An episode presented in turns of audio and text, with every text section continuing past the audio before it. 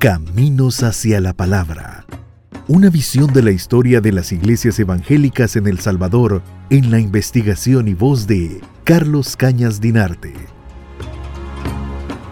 No sabemos a ciencia cierta cuántas personas pudieron ser bautizadas, por ejemplo, por eh, la labor del reverendo Frederick Crowe, la animadversión que despertó allá por 1858 y la ausencia de archivos respecto a su paso por El Salvador hacen prácticamente imposible saber eh, qué personas eh, recibieron el bautizo evangélico en aquella época. Entre 1896 y 1922, la labor de expansión evangélica desarrollada por la Misión Centroamericana y algunas otras denominaciones religiosas hicieron que en El Salvador eh, muchas mujeres, eh, tanto extranjeras como nacionales, eh, se vincularan a las labores evangélicas. Las esposas de los, de los pastores Purday y Bender fueron dos de esas mujeres quienes se involucraron bastante en la labor de sus cónyuges con la finalidad de abrir brecha entre las comunidades de Ilopango, Mexicano, San Salvador y otros puntos del centro y del occidente del territorio nacional.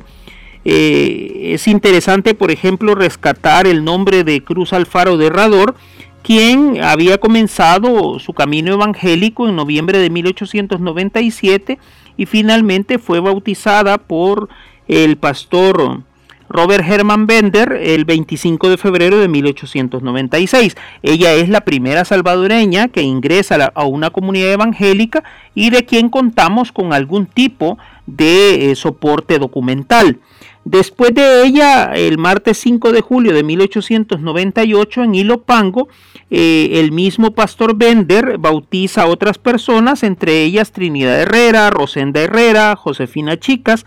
y el 24 de septiembre de 1897, de, 1899, en San Salvador, son bautizadas Teodora de Estrada y la niña Eladia Morán.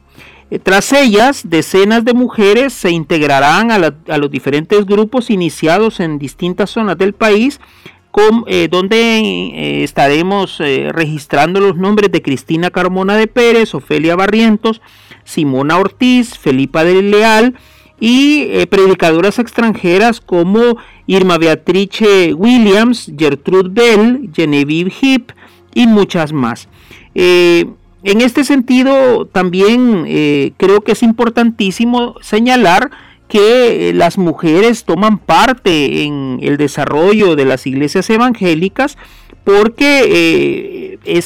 esas mujeres destinaron parte de sus tiempos de labores y de familia para consagrarlo al estudio bíblico y a la prédica de sus enseñanzas. Muchas de esas mujeres no sabían leer ni escribir, pero algunas poseían memorias prodigiosas y eran capaces de expresarse muy bien en público. Gracias a estos dones personales, prestaron amplias y eficientes colaboraciones en la consolidación de los proyectos evangélicos iniciados por la Misión Centroamericana y por las demás denominaciones religiosas.